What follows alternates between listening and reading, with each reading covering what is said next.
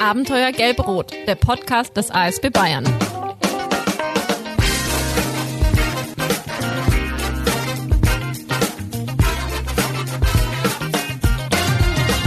Ja, liebe Hörerinnen, liebe Hörer, herzlich willkommen zur mittlerweile elften Ausgabe unseres Podcasts Abenteuer Gelb-Rot. Willkommen zu einer sehr besonderen Folge unseres Formats. Hm, während der Vorbereitung zu dieser Folge habe ich mich unter anderem mit dem Instagram-Account von Elena beschäftigt. Elena ist 33 Jahre alt und sie kommt aus Kiew. Hm, bei Instagram sieht man sie Ball spielen mit ihrer Tochter auf einer Blumenwiese. Man sieht sie beim Schmücken des Weihnachtsbaums und man sieht Elena beim ausgelassenen Feiern ihres Geburtstags mit rosafarbenen Luftballons und einer Flasche Sekt. Der Geburtstagsbeitrag stammt vom 23. Februar 2022 und ist der letzte Post in Elenas Account. Der Tag darauf, der 24. Februar, sollte alles verändern. Und zwar wirklich alles. Es war der erste Tag der russischen Invasion. Nicht nur, aber auch über Elena möchte ich gleich mit Nina Brunner sprechen. Nina arbeitet beim ASB Jura und engagiert sich unter anderem im oberpfälzischen Auerbach in einer Unterkunft für Geflüchtete aus der Ukraine. Dort durfte sie Elena kennenlernen. Herzlich willkommen, liebe Nina. Schön, dass ich da sein darf. Genau 749 Kilometer östlich von Auerbach, da befindet sich Humene. Humene ist eine kleine Stadt im Osten der Slowakei. Ähm, laut Wikipedia habe ich mal äh, vorab nachgeschaut, gibt es in Humene ein Schloss im Stil der Renaissance und ein kleines Freilichtmuseum. Aber ob mein zweiter Gast, nämlich Karina Knobloch, Schloss und Museum überhaupt wahrgenommen hat, das weiß ich nicht, denn Karina Knobloch vom ASB Erlangen-Höchstadt hatte in Humene denkbar andere Aufgaben. Sie hat sich ähm, an der Grenze, also an der unmittelbaren Grenze zur Ukraine, um Menschen gekümmert, die ähm, den Krieg soeben hinter sich gelassen haben. Hierüber wird sie uns gleich erzählen, aber erstmal auch an dich, Karina.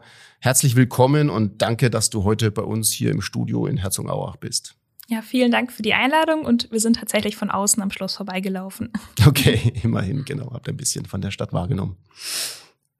Mm, also wir haben heute zwei Samariterinnen, Samariterinnen zu Gast, die beide mit ganzem Einsatz und auch mit ganz viel Herzblut in der Flüchtlingshilfe aktiv sind. Nina Brunner eben im Inland, also hier in Bayern oder genauer gesagt in der Oberpfalz und Karina Knobloch im Ausland in der Slowakei. Nina, die erste Frage geht mal an dich. Äh, dein Verband, der ASB Jura, der engagiert sich ja in den beiden oberpfälzischen Unterkünften, einerseits in Sulzbach, andererseits, wie gesagt, in, in Auerbach. Ähm, beschreib uns doch bitte mal die beiden Unterkünfte, die ja doch recht unterschiedlich auch sind. Genau so ist es.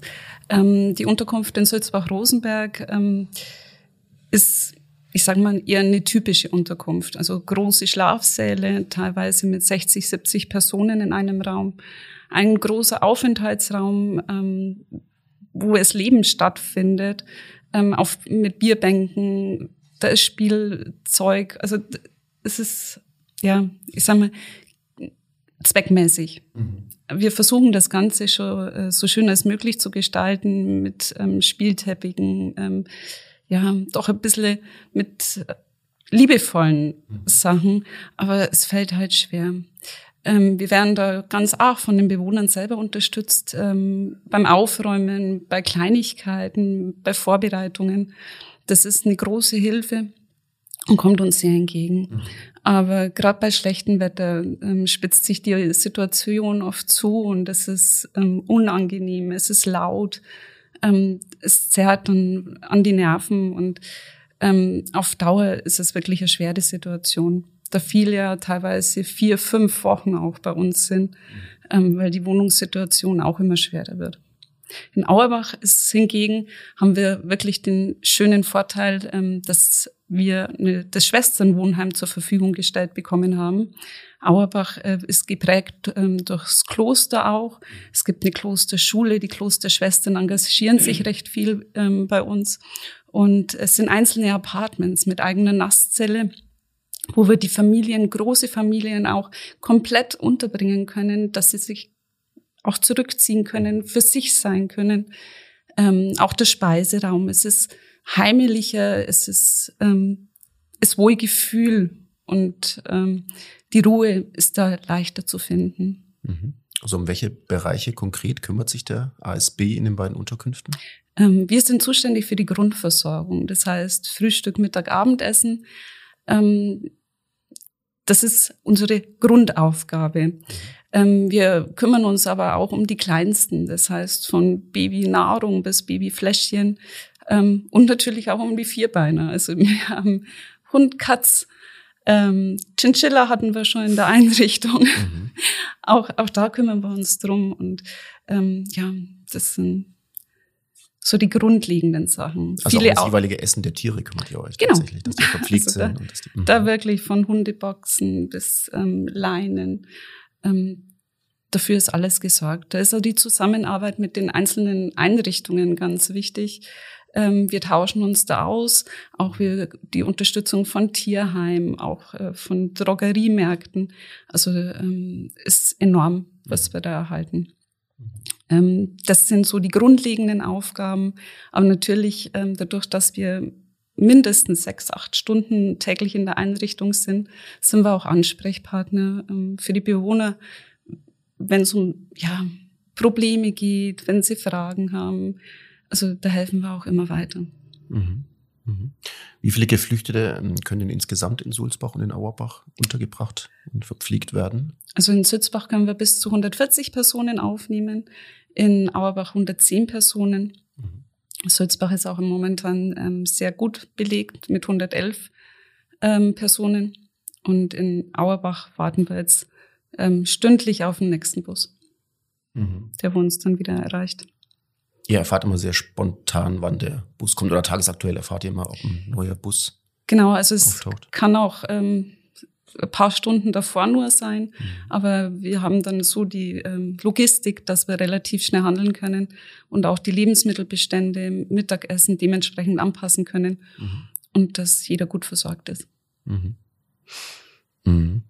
Ähm, eine von den Bewohnern in Auerbach ähm, war ja die Elena, von der mhm. ich eingangs erzählt habe, auch von ihrem Instagram-Account, der, den ich eben sehr beeindruckend oder sehr bezeichnend äh, fand. Ähm, mein Kollege, der Michael Ort und ich, wir, wir durften auch Elena auch kennenlernen, als wir vor vor zwei Wochen rund in, in Auerbach bei euch in der Einrichtung waren, wir konnten damit mit Elena sprechen und auch ihre Tochter kennenlernen, ihre Zweijährige und ihren Mann Gregor, also die zu dritt zu dritt bei euch in der Einrichtung waren, muss man sagen. Mittlerweile sind genau. sie in einem, in einem Apartment, ne? Die sind jetzt nicht mehr in der, in der Einrichtung, ja. sondern genau in ein Apartment zugewiesen bekommen. Hm, bitte erzähl doch mal ein bisschen von der ganz speziellen Geschichte von Elena, ähm, vielleicht auch von ihrem Mann Gregor, der erfreulicherweise eben auch mit dabei genau. ist, was ja nicht selbstverständlich ist, dass eine kleine Familie mit Familienvater aus der Ukraine anreisen kann. Ja. Ähm, ja, die Geschichte begann vor, ich sag mal, vier, fünf Wochen, ähm, wie Elena und Gregor und Lianka bei uns angekommen sind. Ich habe mich ihnen angenommen, äh, weil man steht da doch, glaube mit kleinem Kind äh, recht verloren da. Ähm, die Sympathie war gleich da und ähm, wir sind ganz schnell ins Gespräch gekommen, weil Lianka ähm, Lebensmittelunverträglichkeiten hat. Mhm auf die wir dann natürlich eingegangen sind, haben spezielle Lebensmittel dann besorgt. Ähm, ja, und ähm, so hat sich das Ganze dann entwickelt. Ähm, die, die Gespräche wurden immer intensiver. Mhm. Man hat natürlich auch damit bekommen, wo die Sorgen sind, ähm, welche Probleme das da sind. Mhm. Ähm, äh, Elena und ihre Familie kommen ja aus Kiew, mhm. aber ähm, der Rest der Familie ist in Donetsk. Ähm, ihre Mama ist Krankenschwester, Oma und Opa sind nicht reisefähig, somit mussten sie zurückbleiben. Ähm, Gregor ist ähm, Albaner, war glaube ich Albaner, ja. Georgier. Äh, Georgier, danke. Ähm, und wollte eigentlich zurückbleiben und ähm, wollte gar nicht mit ausreisen, aber sie haben dann nur seine Schwester mitgenommen, deren Kinder und ähm, sind dann Richtung Berlin geflüchtet. Also schlussendlich kamen sie dann in Berlin an. Mhm. Ähm, ein Teil der Familie ist dann auch dort geblieben, Gregors äh, Schwester mit Kindern. Mhm. Es war ihnen aber dann alles zu laut, zu viel und ähm, sie haben wirklich die Ruhe gesucht und ähm, haben dann ihr Glück in Regen, Richtung Regensburg versucht. Mhm. Und ähm, da waren sie dann auch wieder ein paar Tage.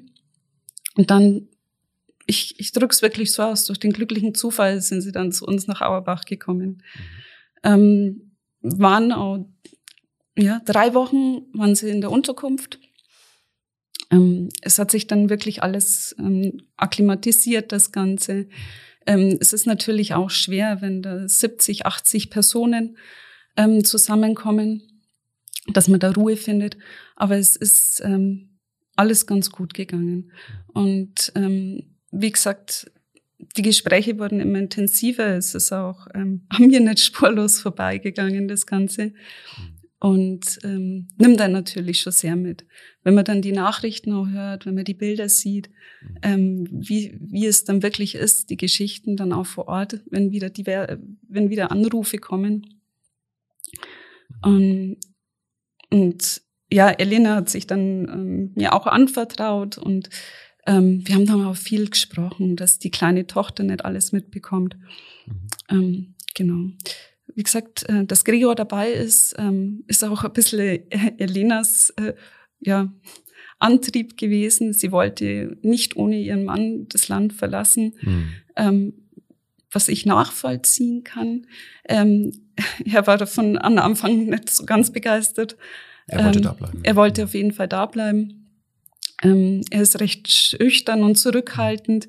Ähm, aber es ist jetzt auch dann gut geworden und er hat gesehen, dass es äh, auch gut ist, mhm. dass das der richtige Weg war. Hat denn Elena regelmäßig Kontakt nach Donetsk, also zu ihrer Mutter, zu ihrer Oma? Gelingt ihr das, da den Kontakt aufrechtzuerhalten? Oder wie sind da die mhm. Verbindungs-, die Kommunikationswege? Also es gab mal eine Zeit, da war es ganz, ganz schlecht. Mhm. Ähm, zwischendrin funktioniert es immer wieder. Mhm. Ähm, sie, sie versucht da auch das Ganze ein bisschen zu verdrängen. Aber ähm, ja, wie gesagt, es klappt nicht immer, aber mhm. der Kontakt ist zum Glück noch da. Wie, wie handhabst du das persönlich, also in Gesprächen mit, mit Elena, aber auch mit anderen Geflüchteten? Ähm, mm, inwieweit thematisierst du das, das Geschehene oder das Kriegsgeschehen oder, oder blendest du es auch oft aus, um die Leute bewusst zu schonen oder, oder thematisierst du dann eher nur das, was sie in Deutschland jetzt erwartet oder ähm, ist, ist das so eine Gratwanderung, könnte ich mir vorstellen? Also ich blende mich persönlich eigentlich komplett davon aus. Also ich vermeide es, Nachrichten zu schauen. Ähm, ich lese es lieber. Ich lese es lieber nach. In der Unterkunft kriegt man doch unwahrscheinlich viel mit. Mhm. Also ob es Bilder sind und ähm, letztens hat mir jemand gezeigt, wie der Fluchtweg war. Also das möchte man eigentlich auch gar nicht sehen. Mhm. Ähm, und das trägt man trotzdem mit heim. Mhm. Also das ähm, ja mhm. bleibt bleibt nicht in der Unterkunft. Mhm. Und deswegen äh, das gute Gefühl oder Lächeln reinzubringen und ein bisschen, äh, oder ein bisschen ein Vertrauen ähm, aufzubauen, ähm, ja, nehme ich mich da ein bisschen jetzt selber in Schutz mhm. und dass ich das einfach übertragen kann. Mhm. Also den Eindruck hatten auch der Michi Ort und ich, als wir da waren in Auerbach auf jeden Fall, ne, dass du, du und dein Team ihr auf jeden Fall dafür sorgen möchte, dass irgendwie eine ja, trotz, das trotz allem eine muntere, wenn jetzt das richtige Wort ist, oder eine ja, einigermaßen unbeschwerte Stimmung herrschen kann, in der die Geflüchteten mhm. sich da befinden. Einfach mal ein paar Stunden an was anderes denken, mhm. vergessen. Und so soll es sein. Mhm.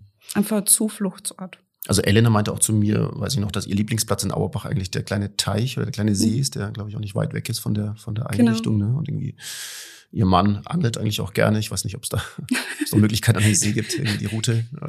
Jetzt wird es mit der Angelberechtigung Probleme okay, also, geben. Okay, ja, genau.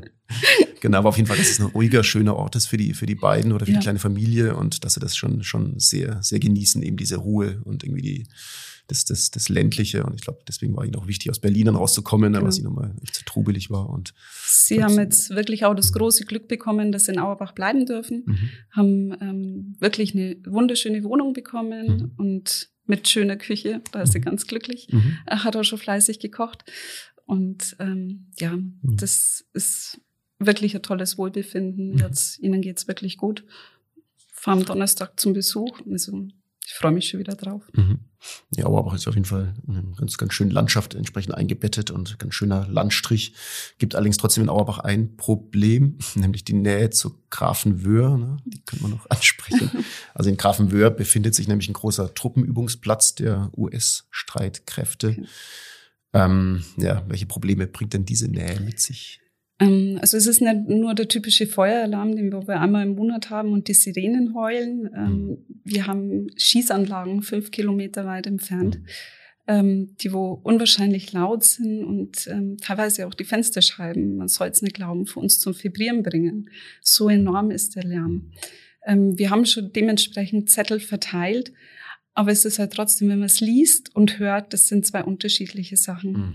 Und ähm, gibt Ausnahmesituationen, da, wo die Kinder und auch die Erwachsenen schon gemeint haben, ist, wir haben Fliegeralarm mhm. und sind dann in den Keller geflüchtet. Mhm. Ähm, die Situation dann aufzuklären in der Panik ist unbeschreiblich schwer. Ähm, aber es, es legt sich dann auch. Also die, die Bewohner, wo schon ein bisschen länger da sind, die klären jetzt schon auf und sagen, ihr braucht da keine Angst haben. Aber es ist schon ähm, ja, schon Belastung für, für die Menschen, wo, mhm. wo dort in Auerbach sind. Weil oft, wenn Manöver wir auch haben, dann geht das die ganze Nacht. Also das mhm. tagsüber, nachts und dann haben wir nur ja, Fliegerlärm auch. Mhm. Und ja, das ist die Situation. Also wir kennen es, ich kenne es nicht anders. Ich bin in der Nähe groß geworden. Ja. Das ist Normalzustand. Ja. Auch für uns manchmal noch störend. Aber jetzt für die Leute ist es natürlich extrem. Mhm. Mhm. Also in Grafenwöhr, da geht es ja um, um ja, militärische Übungsmanöver. Du, Carina, ähm, du warst ja viel näher am realen Kriegsgeschehen dran, zumindest örtlich. Zum Glück jedoch nicht so nah, dass du es wahrgenommen hast. Ne? Also dafür ist ja Hymene an der slowakisch-ukrainischen Grenze ähm, zu weit weg vom eigentlichen Kriegsgeschehen, richtig?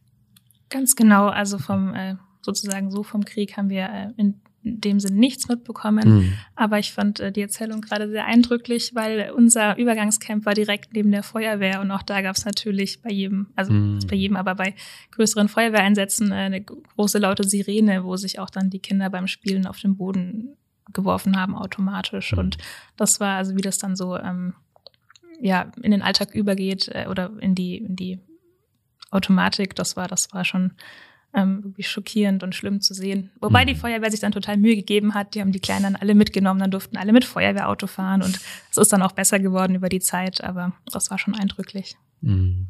Stimmt, gerade die Feuerwehr. Es gibt, ich habe noch Bilder gesehen aus der Slowakei. Ich glaube, da war eine Schaumparty. Nee, oder haben sie auf jeden Fall gespielt mit den Kindern, die Feuerwehr, ne? Oder? Genau, also in der ersten Woche war es wirklich warm. Äh, die ersten Leute haben Sonnenbrand bekommen und mhm. ähm, dann hat die Feuerwehr kurzerhand eine äh, ja, einfach ganz viel von ihrem Löschschaum auf der mhm. Wiese verteilt und die äh, Kinder konnten da eine große, nicht, nicht nur die Kinder, alle, die, die äh, Lust hatten, äh, haben dann eine große Schaumparty veranstaltet mhm. und ein mhm. großes Schaumbad. Das war mhm. sehr, sehr lustig, ja. Genau, Carina, du warst ja eine von zwei Helferinnen aus Erlangen, die in der Flüchtlingsunterkunft in der Slowakei eingesetzt wurden. Ähm, die andere Helferin aus Erlangen ist die Hanna Egger von Aktion Deutschland hilft, also jenem Bündnis, bei dem der ASB ja auch Mitglied ist.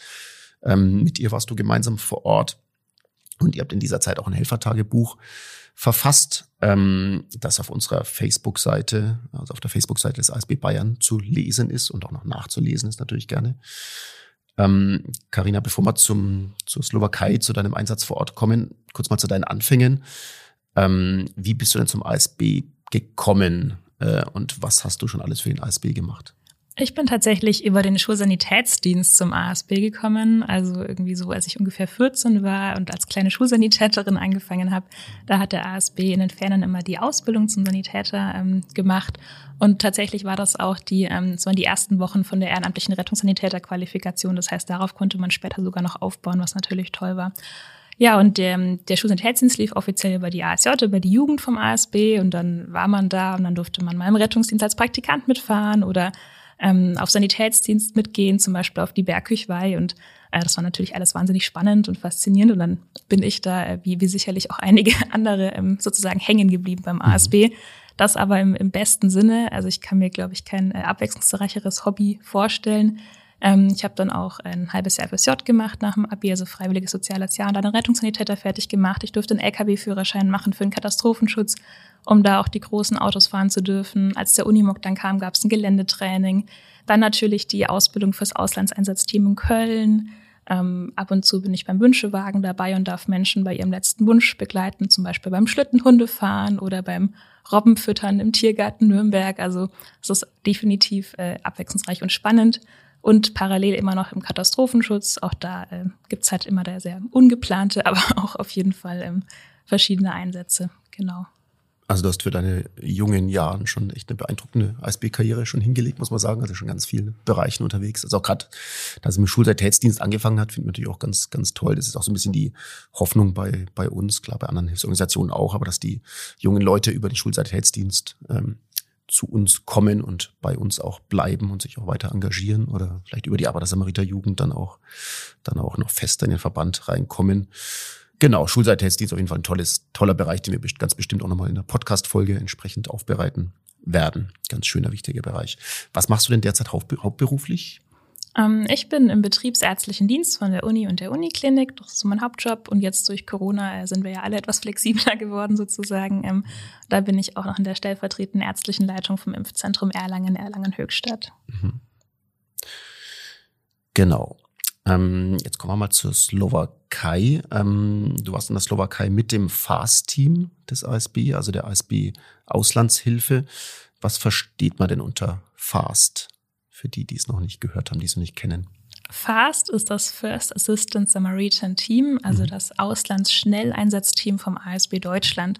Und das ähm, hat verschiedene Komponenten, die da ähm, eben in Krisen schnell eingesetzt werden können. Zum einen gibt es eine Trinkwasseraufbereitung, also um den Menschen in oder nach Krisen sauberes Trinkwasser ähm, anzubieten, anbieten zu können. Dann gibt es auch eine medizinische Basisversorgung, also ähm, mit äh, Zelten kann dann so eine Zeltambulanz aufgebaut werden und ähm, dann verschiedene Mediz verschiedenes medizinisches Personal von der Hebamme über den Notfallsanitäter bis zum Arzt ähm, da eben versorgen. Mhm. Und auch ein ganz wichtiger Punkt ist noch die Aufklärung und die Eindämmung ähm, Menschen, also von Infektionskrankheiten. Das ist natürlich mhm. auch mal ein Thema, wenn viele Menschen auf engem Raum sitzen, es kein sauberes Wasser gibt und so weiter, ähm, dass sich da eben keine, keine Infektionskrankheiten ausbreiten. Mhm. Das sind ehrenamtliche Helferinnen und Helfer aus ganz Deutschland, die da zusammenkommen entsprechend ne, und sich als Fast-Team dann bilden. Genau, ganz verschiedene, mhm. erst aus, also aus ganz Deutschland mit den verschiedensten Hintergründen, den verschiedensten Qualifikationen. Mhm. Ähm, und da kann, also es ist toll, wie jeder dann eben seine verschiedenen Kenntnisse mhm. zusätzlich zu der Ausbildung, die es auch noch gibt, natürlich dann einbringt, ja. Mhm. Fast immer doch schon ganz viele äh, imposante Einsätze ähm, hinter sich. Zum Beispiel in Haiti war das Fast-Team, weiß ich, ne, nach dem schweren Erdbeben 2010, dann ein paar Jahre später auf den Philippinen, nach dem schweren Taifun. Also das Fast-Team war schon mhm. in aller Welt letztlich unterwegs und hat bei Krisen und Katastrophen geholfen. Für dich war es der erste Fast-Einsatz, ähm, zwar aber längst nicht der erste Einsatz im Rahmen des Bevölkerungsschutzes, des Katastrophenschutzes. Was hast du da bislang gemacht? So ein kurzer Überblick. Genau, also im Bevölkerungsschutz ähm, gibt es ja wirklich auch sehr verschiedene Einsätze. Das kann wirklich so von lokal sein, also Bombenevakuierung in Nürnberg oder Fürth, oder ähm, zum Beispiel auch bei Hochhausbränden, dass man da unterstützt, die Patienten mit wegtransportiert, aber dann natürlich auch größere, mehrtägige Einsätze, die jetzt eher vergleichbar waren mit dem Slowakei-Einsatz, nur eben im Inland, zum Beispiel beim Hochwasser 2013 in Deggendorf, mhm. dann natürlich in Arta letztes Jahr ähm, oder aber auch bei geplanten Sachen wie beim ähm, G7-Gipfel in Elmau 2015, mhm. glaube ich. Mhm. genau. Was waren denn konkret eure Aufgaben in der Slowakei? Ähm, als Ärztin war ich natürlich ähm, vordergründig für die medizinische Versorgung der Menschen vor Ort zuständig. Ähm, da gab es einfach kleine Verletzungen. Es gab Menschen, die natürlich chronische Krankheiten hatten und ihre Medikamente gebraucht haben. Da haben wir denen geholfen, auch in einer Kooperation mit dem lokalen Krankenhaus ähm, das dann zu organisieren. Und natürlich, äh, wie immer, wenn viele Menschen am Ort sind, auch den anderen, ein oder anderen kleineren Notfall, ähm, wo es dann halt auch darum ging zu gucken, ähm, was braucht man Diagnostik, was an weiterer Therapie. Mhm. Aber ähm, wir haben wirklich einfach damit angepackt, wo Unterstützung gebraucht wurde. Ähm, vor Ort hat ja der, die Feuerwehr gemeinsam mit dem slowakischen ASB, also dem ASSR, die haben gemeinsam diese Unterkunft äh, geführt. Und äh, da ging es äh, natürlich auch zum Beispiel um die Registrierung der Menschen, die angekommen sind oder um ähm, die psychosoziale Unterstützung, also auch ähm, Spielen mit den Kindern oder einfach reden mit den Leuten oder auch gemeinsam gucken, ähm, wie es weitergeht, ähm, was, was es für Möglichkeiten geben kann. Also mhm. wo auch oder oder eben auch bei der Schaumparty, also mhm. wo, wo auch immer ähm, gerade Unterstützung gebraucht wurde. Was waren dabei denn so die größten Herausforderungen für dich oder für das Team? Also eine definitiv große Herausforderung ähm, war die Sprachbarriere. Mhm. Ja, also vor Ort waren ja dann eben die Kollegen aus der Slowakei, dann auch noch welche vom tschechischen ASB, ähm, wir aus Deutschland und dann natürlich die Menschen aus der Ukraine. Und äh, ja, wie man sich schon denken kann, war es schwierig, eine gemeinsame ähm, Sprache, mhm. zu, also erst theoretisch Sprache zu finden, die wir mhm. mit Händen und Füßen und Google Translator sicherlich hervorragend gefunden haben. Mhm. Ähm, aber gerade auch, wenn man zum Beispiel jetzt so äh, Anamnese gemacht hat bei einem Patienten und dann ging das von mir erstmal quasi an, auf Englisch zum, zu dem tschechischen Kollegen und dann von ihm auf Slowakisch zum slowakischen Teamleader oh. und von dem dann auf Russisch zum ukrainischen Patienten. Wow, ja. ähm, das war sicherlich, ähm, gab sicherlich Situationen, wo man sich schon sehr genau überlegt hat, welche Fragen man jetzt wirklich stellen muss und welche mhm. wirklich ganz wichtig sind. Ähm, ja, aber das, das Tolle war natürlich auch, dass da so viele Menschen aus verschiedenen Orten waren und alle zusammengeholfen haben und es ist einfach aber trotzdem auch gut geklappt hat. Also mhm. wir haben sicherlich irgendwie ein, zwei Tage gebraucht, um uns einzugrooven, aber danach ähm, gab es dann klar definierte äh, Zeichen fürs Mittagessen und für ich weiß nicht was und mhm. das lief, lief dann auch toll. Also das war natürlich auch schön zu sehen, wie es dann einfach klappt mhm. und trotzdem funktioniert, ja. Gibt es eine Patientin oder einen Patienten, der dir so besonders in Erinnerung geblieben ist?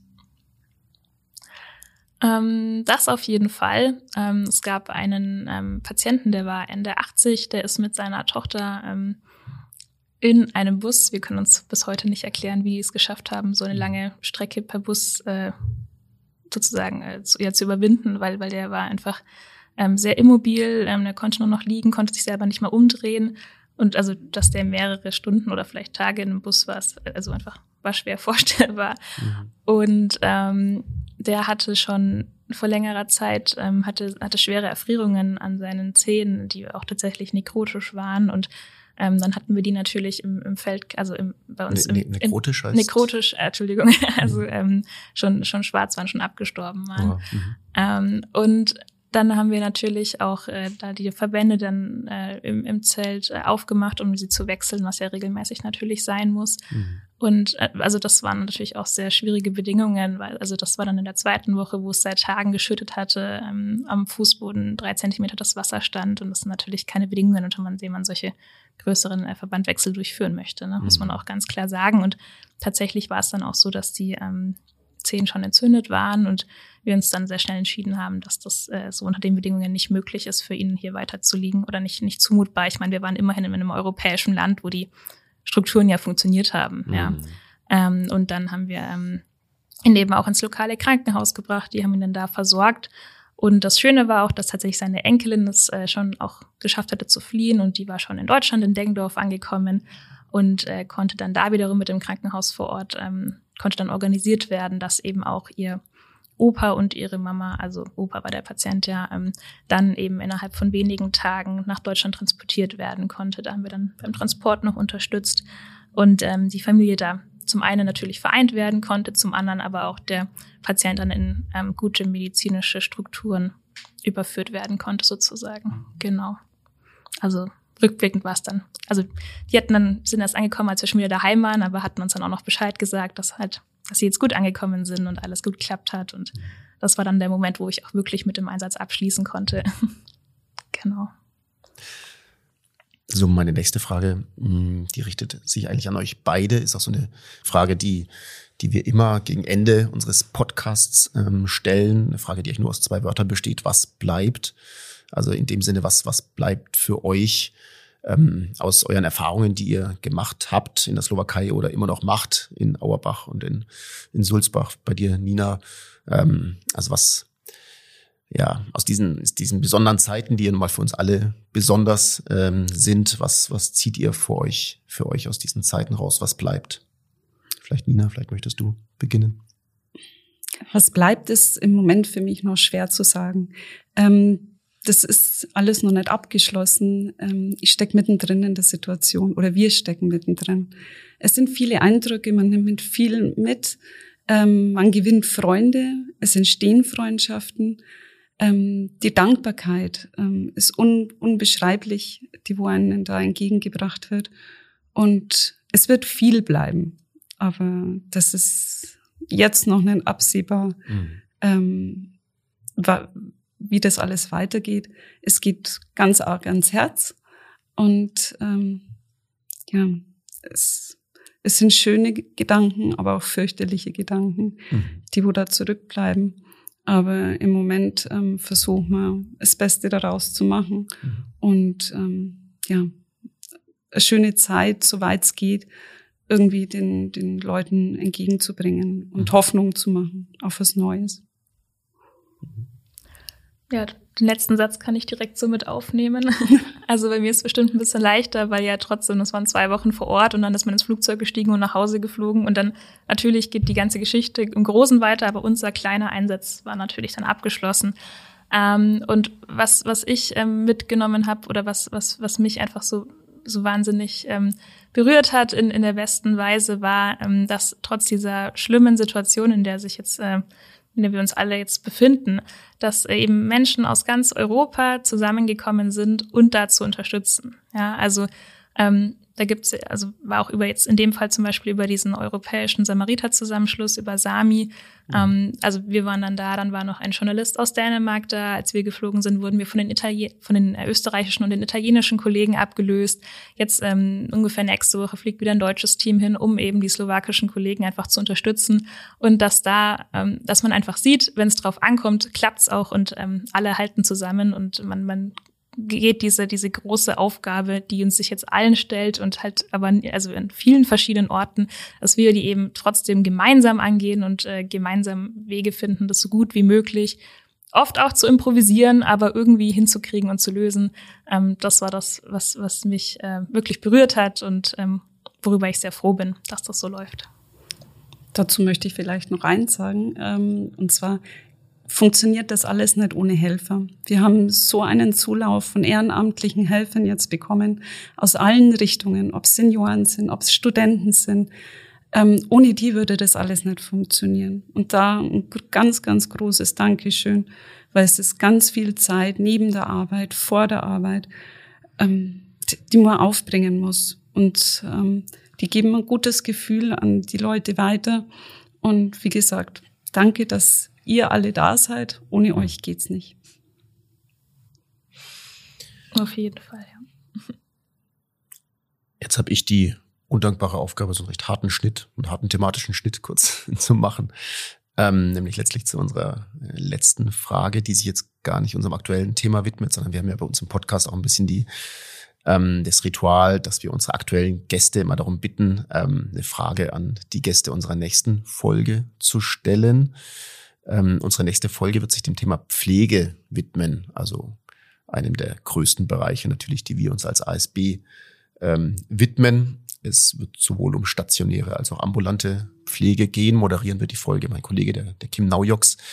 Ähm, deswegen an euch beide die kurze Bitte oder an einen von euch. Wer, wer möchte, äh, wer hätte denn eine Frage an die Gäste unserer nächsten Folge zum Thema Pflege? Mm, da hätte ich äh, speziell eine. Wir haben Pflegekräfte in der Unterkunft, ähm, die natürlich auch wieder in ihre Berufe zurückkehren möchten. Teilweise sprechen sie Deutsch sogar, ähm, sind vertraut mit der ganzen Thematik. Ähm, Gibt es eine Möglichkeit, diese Pflegekräfte ähm, die Berufe ankennen zu lassen, dass das auf den schnellsten möglichen Weg funktioniert? Ähm, sie sind arbeitswillig, sie unterstützen uns in der Unterkunft und möchten wieder in ihren Beruf zurück. Und da wir in die Pflegekräftemangel haben, ist das natürlich ja. die Chance, wo wir da ausnutzen können, oder was heißt ausnutzen können, wo wir da in die Hand nehmen können, das gemeinsam nach vorne zu bringen. Ja, natürlich super wichtiger Aspekt letztlich, der jetzt auch beide Themen natürlich verbindet. Genau, danke schön schon mal dafür. Die Frage werden wir auf jeden Fall ähm, stellen in der nächsten Folge, aber da können wir jetzt natürlich auch keinen Monat warten mit der Frage. Also die werden wir jetzt natürlich auch gerne aktuell auch ähm, in den nächsten Schritten mal beantworten, was wir da machen können oder wie wir das, das, das lösen können. Auf jeden Fall ein ganz wichtiger Punkt. Vielen Dank. Karina, hättest du auch noch eine Frage an unsere ja, beiden Gäste? Die perfekte Frage ist natürlich kaum zu toppen. Aber ich kriege es auch auf der Arbeit viel mit. Ähm, es gibt äh, viele Ideen, wie man Pflege verändern könnte, was man anpacken könnte. Und ich habe mich gefragt, wenn ihr einen magischen Flaschengeist treffen würdet und einen Wunsch von euren drei Wünschen nehmen würdet für die Pflege, was, was sich sofort ändern würde, was würdet ihr euch wünschen, was sich jetzt ändert in der Pflege? Mhm, prima. Dankeschön auch für die Frage wird der Kim unseren Gästen entsprechend stellen. Hm, jetzt kommen wir schon auch zum, zum Ende. Ähm, zum Ende würde ich noch gerne was, was tun, was wir sonst eigentlich nicht machen, nämlich einen kleinen Spendenaufruf ähm, für die Ukraine-Hilfe des ASB Bayern. Also wer von unseren Hörerinnen und Hörern uns unterstützen möchte, kann das natürlich sehr, sehr gerne tun, sehr problemlos über unsere Homepage asb-bayern.de slash spenden.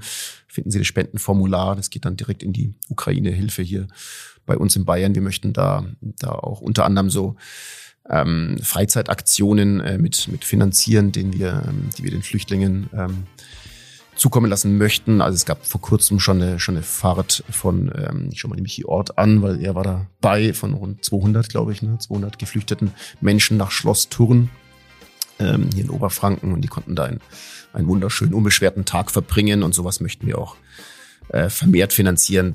Dafür sind wir auf Spenden auch angewiesen, freuen uns über jede Spende. Von Herzen Dankeschön an die Nina und an die Karina fürs Kommen, für die ganz, ganz vielen Informationen, für die bewegenden Einblicke in eure Arbeit, die ihr uns vermitteln konntet. Bin wirklich tief, tief beeindruckt Danke an unsere Hörerinnen und Hörer fürs Zuhören. Bleiben Sie uns bitte treu, auch bei den nächsten Folgen. Tschüss und auf Wiedersehen an euch beide. Tschüss. Tschüss. Tschüss. Vielen Dank. Tschüss.